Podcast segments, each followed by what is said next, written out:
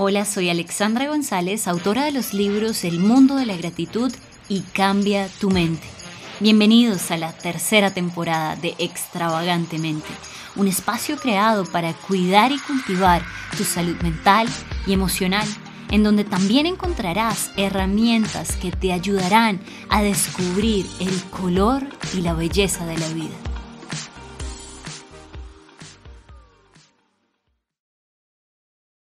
Hoy hablaremos acerca de la hormona del estrés, el cortisol. Y para empezar, quiero compartirte este clásico del maestro italiano Antonio Vivaldi, que retrata un poco lo que siente alguien que está intoxicado de cortisol.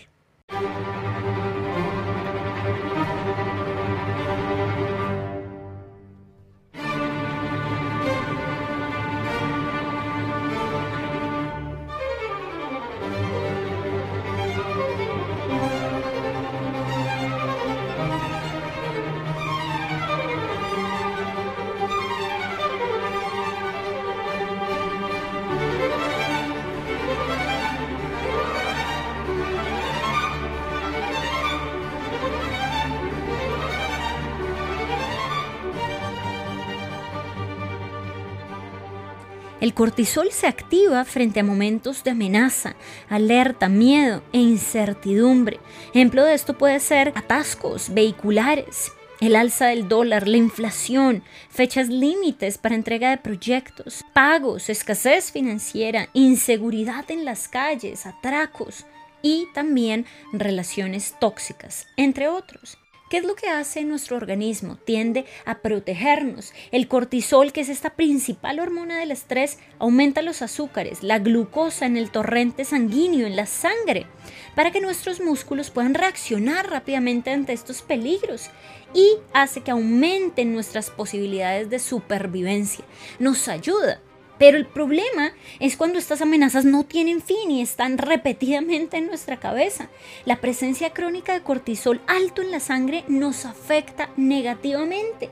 Cuando estos niveles de cortisol están tan altos, existe un riesgo de padecer enfermedades virales, problemas digestivos y alteraciones del sueño.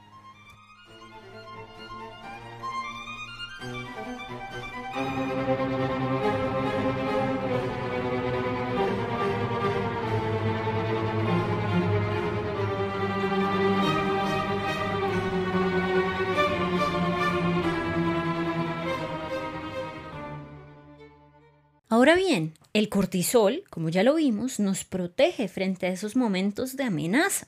Sin embargo, como lo asegura la psiquiatra española Marian Rojas, el 90% de las cosas que nos preocupan, que nos amenazan, nunca suceden. Lo que ocurre es que nuestro cerebro no sabe distinguir lo real de lo imaginario. Muchas veces la persona podría pensar, no, pero es que mi familia me odia, soy una oveja negra y es una preocupación imaginaria, porque tal vez estoy generalizando y estoy haciendo que mi cuerpo segregue cortisol de manera innecesaria y como consecuencia esos efectos negativos devastadores van a empezar a hacer daños en mi cuerpo. Y quiero compartirte un apartado del libro Encuentra tu persona vitamina de la psiquiatra María Rojas Estapé, en donde esboza de manera muy nítida y visualmente qué es lo que pasa con el cortisol. El subtítulo es La vida actual es inflamatoria. Y literalmente dice así, la gente va inflamada por la calle. ¿Por qué? Porque el cortisol inflama. Luego continúo, cuando nos intoxicamos de cortisol, el organismo permanece alterado y la mente y el cuerpo se ven afectados. Físicamente se pueden producir caída de pelo o alopecia, temblor de ojos, sudoración excesiva, parestesias, trastornos gastrointestinales, problemas inflamatorios, gastritis, amigdalitis, artritis, fibromialgias, cambios en la piel, rosácea, dermatitis, arrugas, problemas de tiroides. Pueden incluso, ojo a esto, surgir trastornos en la fertilidad, ya que el cortisol está vinculado al sistema reproductivo, razón por la que el estrés altera el ciclo normal de la mujer o su fertilidad. En suma, la doctora Rojas también habla acerca de los cambios cognitivos como resultado de la intoxicación de cortisol, porque las personas debido a estos excesos de esta hormona pueden tener problemas de concentración, de memoria y obviamente esto podría migrar en un futuro a un Alzheimer. Así que con todos estos datos y esta información creo que debemos tener una conciencia plena de la importancia de tener los niveles de cortisol a raya, de manera que solo los activemos, solo se activen cuando en realidad sean necesarios, en esos momentos en donde nos pueden salvar y no en donde nos pueden dañar. A continuación te quiero compartir cinco maneras que la ciencia ha comprobado y que a mí me han funcionado para bajar los niveles de cortisol. Y con conciencia plena iniciamos con estas cinco maneras para mantener mitigado el cortisol. Número uno, hacer ejercicio. Yo lo he repetido muchísimas veces, pero la fe viene por el oír y el oír y el oír. El ejercicio regular hace que nuestro cerebro libere dopamina y serotonina, que son dos sustancias químicas que reducen el estrés, le hacen contrapeso. Así que no hace falta hacer horas de deporte y que seas un triatleta, que haga Ironman. Buena idea, pero no es necesario. Necesitas ser disciplinado y empezar 20, 30 minutos. Puedes tenerlo día de por medio, pero que ya sea un hábito, que tú tengas esos días de descarga, porque si no te vas a estar llenando de cortisol, de cortisol, porque como ya lo vimos, hay muchas maneras en las que podemos activar esa hormona. Múltiples estudios han confirmado que hacer ejercicio de intensidad moderada ayuda a combatir el insomnio. La actividad física impacta tu sistema inmune también, el ritmo cardíaco y es una manera en la que puedes controlar el estrés y la ansiedad. Yo te lo digo en primera persona, días que yo estaba estresada, sencillamente me ejercito y al sudar ahí sale todo ese estrés, todas esas toxinas lo que mi cuerpo ya no necesita y siento esa, esa sensación de bienestar que es la que produce la serotonina en el cuerpo. Nota el pie, Ojo con esto. Si la persona ya tal vez en un nivel elevado de ansiedad, depresión, lo que recomiendo full HD es hacer ejercicio al aire libre, en el campo, en donde respire un aire puro, no al lado donde pasen buses y contaminación y polución, no, preferiblemente cerca a árboles, en donde pueda ver el cielo, si hay un río, escucha como ese sonido del agua, muchísimo mejor. Adicionalmente, no solo con amigos, amigos que tal vez ya tengan ese hábito bien instaurado de manera que te puedan jalar para que tú también te motives y tengas un compromiso social. De esta manera, los beneficios y los efectos serán mucho más visibles y mucho más prontos en tu vida. Pongo de relieve este tema de, de hacer deporte afuera ¿Por qué? Porque personas con ansiedad y depresión tienden a estar recluidas, alimentan mucho el aislamiento y el egoísmo como consecuencia porque se emancipa el sesgo de la negatividad. Así que yo lo, lo traduzco, lo pongo de esta manera, nos volvemos, porque a mí me pasó, en, en, prisioneros de nuestro ego, pensando en nuestros problemas, mis sueños, mis frustraciones. Y entonces no entra aire en nuestra casa, en nuestro trabajo, en nuestra oficina. Por eso hacer ejercicio al aire libre como que nos oxigena, literalmente, metafóricamente, y la naturaleza, ese aire hace que además nos percatemos de la belleza y, y, que podamos ver que nuestras situaciones, desafíos son manejables. Así el ego, el ego se encoge y podemos recibir ese aire y también inspiración en medio de la naturaleza. Y culmino con este beneficio de la nota al pie del, ejercicio al aire libre y es que cuando lo hacemos aumentamos la producción de endorfinas que se traduce en alivio para el dolor y el estrés. Además nos ayuda a estar más felices y con un mejor estado de ánimo. Tip número 2, y este está consignado dentro del libro Encuentra tu persona vitamina de la citada psiquiatra Marian Rojas, y ella dice, identifica a las personas que te suben el cortisol. En otras palabras, las personas tóxicas que no suman ni multiplican, sino que restan y dividen. Todo con el fin de seguir creando esa conciencia de la cual he hablado previamente. Y Rojas Estapé dice como, como una frase que me gusta mucho y ella dice, desmenuza la raíz de la toxicidad que te ocasiona esa persona. Tal vez es una persona que siempre se queja, que es egoísta, negativo, envidioso, que siempre habla como víctima o está resentido, amargado, manipula, en fin, o es el drama queen o drama king o lo que sea, pero que tú puedas identificar este rasgo y lo que esta punción que te está haciendo esta persona en tu bienestar. Y una sugerencia de Rojas Estapé es que mantengamos a raya este tipo de personas en nuestra vida, que tengamos un impermeable emocional, de manera que cuando compartamos con ellas, si, si no es posible erradicarlas de nuestra vida porque es un papá, una mamá, un hermano, un hermano, alguien ya que está muy insertado en nuestra vida, que tengamos ese impermeable emocional. Pero ella dice la solución más eh, óptima es que tú tengas muchas más personas vitamina a tu alrededor, de manera que el peso que puede generar en, en tu bienestar una persona tóxica sea minúsculo. Y ahí la clave es poder invertir tiempo de calidad y en las relaciones con estas personas que sonríen ante la adversidad, que son agradecidas, que ven soluciones, personas optimistas, llenas de fe, que te hacen sonreír y que en otras palabras te suben el nivel de oxitocina, que es esa sustancia que se activa en el organismo cuando recibimos una muestra de confianza. Cuando aumenta la oxitocina tendemos a ser más generosos, más atentos, a amar más, porque de hecho esa es la hormona del amor, de la lactancia, de la maternidad. Por lo tanto, esas personas que son vitamina en nuestras vidas, pues hacen que se baje la hormona cortisol porque nos sentimos en confianza, empáticos, amados. Tip número 3. Utiliza técnicas de relajación. Incluye alguna de las técnicas que voy a mencionar dentro de tus hábitos.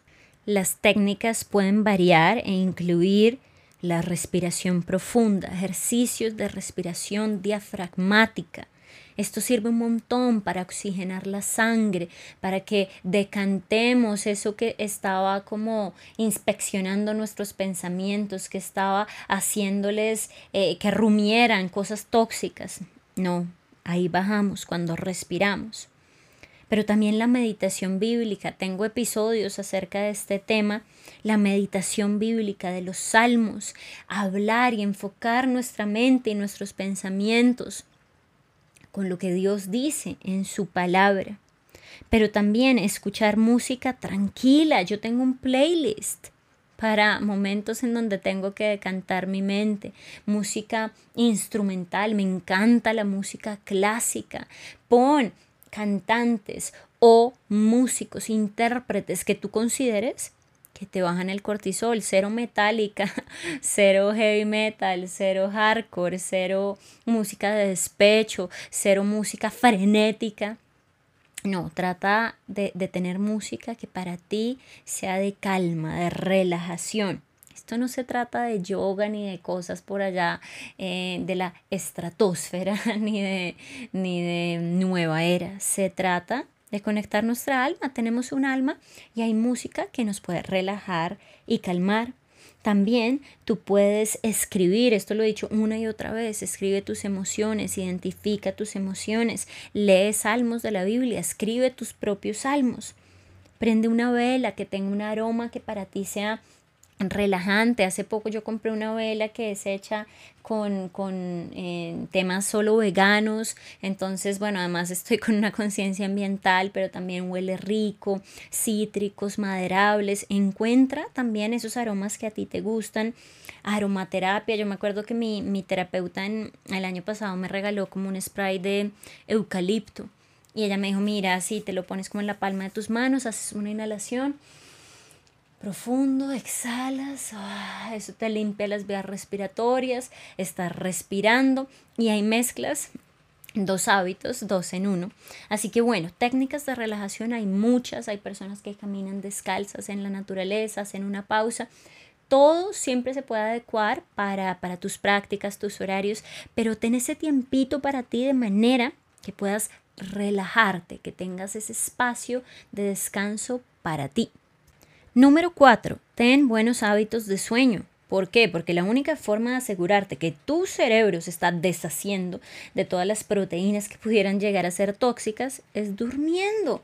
La manera, o una manera de ser muy productivo es dormir. El sueño es crítico para mantener una salud y un desempeño neurológico saludable y no un par de horas. No, eso no es suficiente. Una persona adulta debe dormir mínimo 6, óptimo 7, máximo 8 horas. Así que esto es muy, muy clave de manera que tú puedas igual tener esos hábitos de sueño no electrónicos eh, alrededor de tu cama, no luces muy, muy potentes, cortinas oscuras, que sea un lugar sagrado. Lo he dicho varias veces, pero lo repito. Acá hago dos notas al pie. La primera, tomar cafeína puede aumentar de forma abrupta el nivel de cortisol y mantenerlo durante horas. Así que al menos después de las 6 pm, olvídate de la cafeína, el alcohol, la nicotina, bueno, todas estas cosas que te pueden subir los niveles de cortisol, porque estos te, pueden antes aumentar el insomnio. Mi consejo número dos, nota al pie, toma agua, un vaso de agua antes de dormir, yo lo hago. Y tengo un vaso nuevecito para cuando me levanto, tomo otro vaso de agua. O toma tés herbales si te gusta el té. Eso va a limpiar tu organismo, va a traer más calma, más relajación, paz y te prepara para ir a descansar. Y tip número 5, aprende optimismo. El optimismo es una perspectiva positiva y esperanzada del futuro, de nosotros mismos, del mundo, de Dios. Es una parte clave de la resiliencia, la fortaleza interior y nos ayuda a atravesar mucho mejor los momentos difíciles que son propios de la vida. Por definición, el optimismo nos ayuda a ver, sentir y pensar en forma positiva. Y acá hago dos salvedades. La primera es que yo no estoy predicando el evangelio de la prosperidad emocional, hermano, te va a ir bien siempre, gloria a Dios, aleluya, quien vive. No, vamos a tener días grises y días de sol. Pero en medio de cualquier eh, pasaje de nuestra vida es importante mantener una perspectiva de fe y de optimismo.